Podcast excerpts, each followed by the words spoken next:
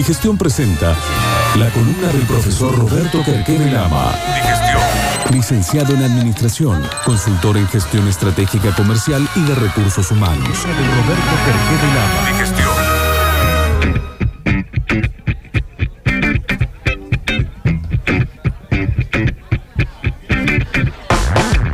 Y en la columna de hoy vamos a hablar de, de algo que casi es como un mal de fin de año, que es la gente cansada. Esta situación de que veníamos mal y se y veníamos complicado y diciembre vuelve a hacer todo esto y tener que leer para entender y tomar decisiones.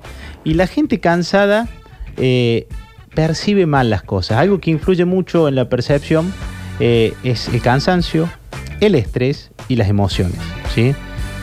Ejemplo, si yo estoy cansado y vos venís a contarme algo muy interesante, yo decía, "Oh, este lo hace para hacerme perder el tiempo. Me- no tengo ganas". y pierdo interés en lo que me quieras contar, por más interesante que sea, porque cuando uno está cansado no tiene capacidad de absorción. Entonces, sabiendo eso, uno debería ser mucho más hábil de saber en qué momento le hablo y ser em- empático con el que tiene el frente. Entonces, si yo estoy cansado, yo tengo que saber que voy a percibir de una manera errónea o distinta las cosas. ¿Mm? Entonces, uno tiene que desconfiar de lo que percibe cuando está cansado. Algo que antes no te enojaba, si estás cansado te va a enojar más. Si estás estresado, preocupado, ¿sí? que es una instancia previa a quizás al, al- al cansancio. Eh, si estás estresado también, cualquier cosa te irrita. Y vos decís, pero si- ¿qué te pasa? Que si siempre to- te invito a tomar un café. No, porque al final acá todos toman café y ves una reacción desmedida que no te cuesta entender por qué. Y después las emociones, ¿no? Cuando uno siente algo por alguien, su, su forma de, de- manifestarlo y la forma de percibir cambia. Entonces, yo, tipo, le tengo afecto a Jesus, cualquiera ver un operador muy profesionalizado y yo digo, mira vos, este tipo, qué clara que Sí. le tiene. Pobre, ¿sí? como reniega con el cooler de la compu. Ah, yo veía que pasaba, digo, ¿qué estará? nunca pensé que estaba. No, no, no vamos a hacer chistes. Pero bueno, uno nunca sabe dónde está el cura. Eh, entonces, cuando uno haya- hay emociones, si vos hay una persona que le tenés bronca, asumís que todo lo que está haciendo es Está en mal. contra tuya y está mal. Y si le tenés afecto, decís, ay, qué onda, cómo se copó. Y decís, Y, loco, y de última tiene buena intención. Sí, mira lo que es. Mira qué buen gesto. Eh, pero a mí me retaste por lo mismo. No, pero no es lo mismo. ¿Mm? Saber que eso influye en la percepción y eso juega, llegado el momento de entablar negociaciones. Entonces, ¿qué empezamos a ver? Que hay negociaciones que se están dando que uno podría ver de antemano cómo iban a terminar. Y eso se sabe en la negociación y esto está claramente planteado cuando uno habla de los ámbitos y las posiciones en una negociación en el libro de negociación aplicada. Digo, ya que estamos, vamos a contar. Que se pueden anotar para eh, Exactamente. ganarse uno hoy, sorteemos uno hoy y uno el próximo jueves. Y, y- y pa- y como ejemplo pusimos eh, lo de Samuel Eto'o y Zlatan Ibrahimovic, el conflicto salarial del SUEM, y, y después eh, Tevez, cómo, cómo arregló Tevez su pase. Estas Son todas negociaciones que han sido analizadas bajo distintos criterios que tiene este libro. Y así en cada capítulo. Bueno, yendo a esto de, de- de determinar cuáles son los ámbitos y las posiciones, lo primero que uno tiene que tener en claro una negociación, y miren si no es vigente, por ejemplo, en las negociaciones que se están abriendo ahora por esta ley, si el ámbito es competitivo o colaborativo. Claro.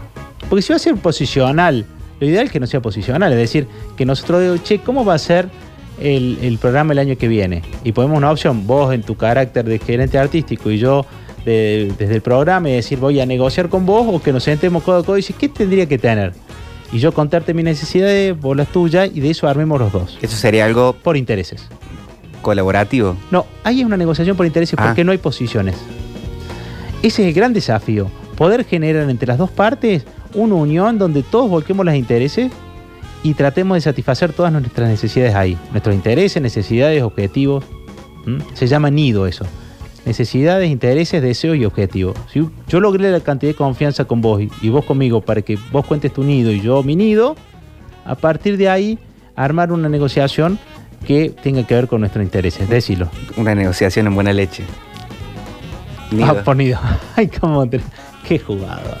no, ¿Qué? te mil disculpas. En vivo, no, no, no. me- Entonces, cuando va, cuando vamos a avanzar con cada uno puso su nido, bueno, ahí tenemos eh, negociación por interés. Ahora, si no vamos a salir de ese lugar, podemos elegir, si vos se posiciona que sea un ambiente colaborativo, decir, che, nos juntamos a tomar algo acá a la esquina y charlamos a ver qué podemos hacer, mirá, a mí me conviene esto, fíjate vos. Y, y otros elegirán un ámbito competitivo, es decir, che, me toca negociar con la radio mi contrato. Mm, ya le voy a dar a Visuela. Y ámbito competitivo o ámbito colaborativo. Si no lo puedes hacer por interés, fíjate y ser posicional, fíjate en qué ámbito lo pones. Si va a ser un ámbito competitivo o un ámbito colaborativo, lo que hay que tener en cuenta es cuál va a ser la posición con la que vas a ir. Si va a ser una posición dura, que la posición dura lo que busca es dañar al otro, ver quién gana y quién pierde. Y la posición blanda trata de guardar la relación y, a veces se vuelve ineficiente con lo que se va a negociar. Mira, con tal de que no nos peleemos, bueno, lo que a vos te parezca. Bueno, sacrifiquemos esto del alcohol, mm. sacrifiquemos. yo cedo cuidándote. Tanto en el ámbito competitivo y en, y en el colaborativo se pueden dar las opciones duras y blandas de comportamiento. Y depende cómo sean las partes que se enfrenten, ahí es donde va a estar ya el resultado. Y esto lo puede saber uno antes de ir a negociar. Entonces, Ámbito competitivo. Si yo sé que voy a ir a un ámbito competitivo donde tengo un rival y del otro lado hay una posición dura, y yo voy con una posición dura y se encuentra una posición dura con una dura, ¿sí? De un conflicto dura, dura, que hay muchos ejemplos. Por ejemplo, la crisis de campo, algo que Alberto Fernández dijo, mira, eh, un gran aprendizaje como negociador es nunca hay que ir por todo. Nunca vayas a matar. Bueno, el dura, dura es matar o morir a matar. ¿Cuál es el resultado siempre de una dura dura? Pensar en una negociación, estimados oyentes, piensen en una negociación donde fueron los dos en caliente, los dos a, decirse todo, a ver quién puede más. Se administra pérdida. Exactamente. Si vos vas a una negociación, lo único que vas a sacrificar, lo único que vas a saber es que vas a sacrificar. Pienso en una conciliación prejudicial, por ejemplo. Por ejemplo, pero en una conciliación, si hay un intermediario, ya cambia la negociación. Ya no es negociación, porque ya hay un tercero. Por eso cuando sos hábil negociando, a vos no te conviene que aparezcan terceros. Porque el acuerdo lo puedes manejar con la otra parte. Pero vos sabés que muchas veces vos vas a una lucha de precios. Por ejemplo, vos competís con una radio y empezás a bajar el precio, ¿sí? Y lo terminás reventando y sí, lo reventé. Pero ganaste plata, no, perdí. Pero el otro perdió más. Y vos encontrás tipos que vienen felices diciendo que el otro perdió más. Fíjate en tu pérdida, no festejes la pérdida ajena. Bueno, entonces en la dura dura uno administra pérdida, así que siempre en caliente se pierde, por más que el otro pierda más. ¿Mm? Segunda cuestión, en un ámbito competitivo puede pasar que vos estés con un negociador duro y que el otro parte se achique. Y que sea una, y, haga hablando, bueno, no te enojes, bueno, y cede. Cuando hay una, una negociación dura, una parte que es dura y la otra parte es blanda, ¿quién gana? La que es dura. Claro. ¿Cuánto tiempo dura ese acuerdo? Hasta que el, que hasta que el blando se harta. Y en los dos casos la negociación dura poco tiempo, porque en el dura dura se matan y, y alguno revienta y los dos perdieron, y en el dura blanda dura hasta que el blando se harta y dice estoy harto. Y ahí es una manipulación. Porque ya sea por poder por presiones, por lobby, te puede ganar la posición, pero en algún momento deja de jugar el juego. Mm. Claro, me voy. Me voy. No juego más. Que es la única forma de salir de ese juego. Muchos se quedan con la ilusión de que ah. alguna vez van a ganar o que el manipulador lo van a poder manipular. No, no. Ese juego solo se juega saliendo. La gran yo la voy a cambiar o yo la voy a cambiar. Y sí, yo eh, no sé de qué me estará hablando, pero es así. Es decir, no, no, el tipo no me quiso, joder. O sea, no, se demoró en el pago porque se le complicó. Sexto mes que se demora en el pago. Te están bicicleteando. No, porque tiene un quilombo. Te están manipulando. Fíjate qué pasa si le pone la. Te pone firme. Y ahí el otro o cambia o se pone dura dura. Y ahí vamos a una batalla. ¿Mm? Pero cuando hablemos de manipulación lo veamos. Ahora, en el ámbito colaborativo, se puede dar que los dos, che, nos llevemos bien, veamos, no, que Víctor, sos, recopado, que entonces vamos los dos en posición blanda. Cuando los dos partes son blandas, por ejemplo, cuando haces negocio con amigos, por ejemplo, cuando te haces atender con tu primo que es dentista, entonces él no tiene turno, te atiende más tarde, a las apuradas, y te dice, te la bancas sin anestesia. Bueno, dale, si total no te estoy cobrando. Che, el arreglo no te quedó tan bien, pero no te animás de decirle porque fue gratis. Cuando a alguno de ustedes le habrá tocado trabajar algún, alguna vez para un tío.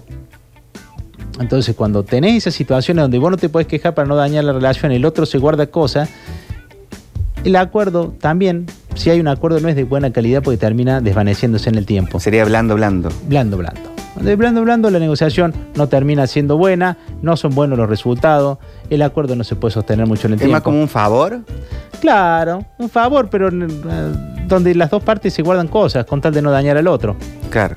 Y en una negociación, hago porque sos vos. claro, pero tu nido no está ahí. Tus necesidades no están, eh, intereses no están, tus deseos. Y entonces de alguna manera cumplir una parte y la otra parte es una queja velada que termina dañando la relación. Y aunque no lo creas, en un ambiente colaborativo se puede dar un, nego- un- una- un negociador duro con una parte blanda. En un ambiente colaborativo. O sea, che, es colaborativo, yo te tengo en cuenta a vos, pero yo soy duro con vos. ¿Y cómo sería? el típico caso del líder, del profe, del entrenador, que es muy duro con su gente, pero lo hace en pos de sacar lo mejor. Ah, claro. Entonces esos tipos, los profes, hay profes en la facultad que son lo mejor que puede haber, pero ah, pasa el 30%. El otro 70% tiene trauma, suena, sueña la noche. Eh, Bielsa era un tipo así, no todo el mundo lo podía tolerar. Bueno, esa intensidad, esa dureza que tenés, pero lo es por tu bien, te tiene en cuenta. Pero bueno, hay gente que no lo puede aguantar y entonces a veces el, resultado de esa negociación es incierto. Porque hay gente que lo puede tolerar, hay gente que no, ¿sí? Y hay gente que prefiere salir porque en el, en el tiempo se hacen infumables, una cosa muy intensa de sobrellevar. Haciendo como un breve repaso, tenés una negociación, es fin de año, ¿Es un ambiente competitivo o un ambiente colaborativo? Si es un ambiente competitivo, ya sabes que vas a administrar pérdidas. Ya sea la posición blanda o dura, depende de lo que tengas al frente. eh, El frente va, si es competitivo, porque hay una posición dura, y si vas duro, vas a, vas a perder. y si vas en posición blanda, vas a perder mucho más tiempo. Si es un ambiente colaborativo y es blanda, blanda, y bueno, no te va a llenar el resultado y poco tiempo vas a querer cambiar. Y si eh, te toca con un duro y un blando, ojalá tengas la capacidad, siendo vos el blando, de absorber algún aprendizaje y sacarle algún provecho. Y no sabemos cuánto va a durar. Siempre que se pueda, ir a una negociación en base a principios, donde vos puedas tejer una confianza y un espacio donde puedas negociar basado en tu nido. Y siempre que uno negocia basado en su nido, es con buena leche.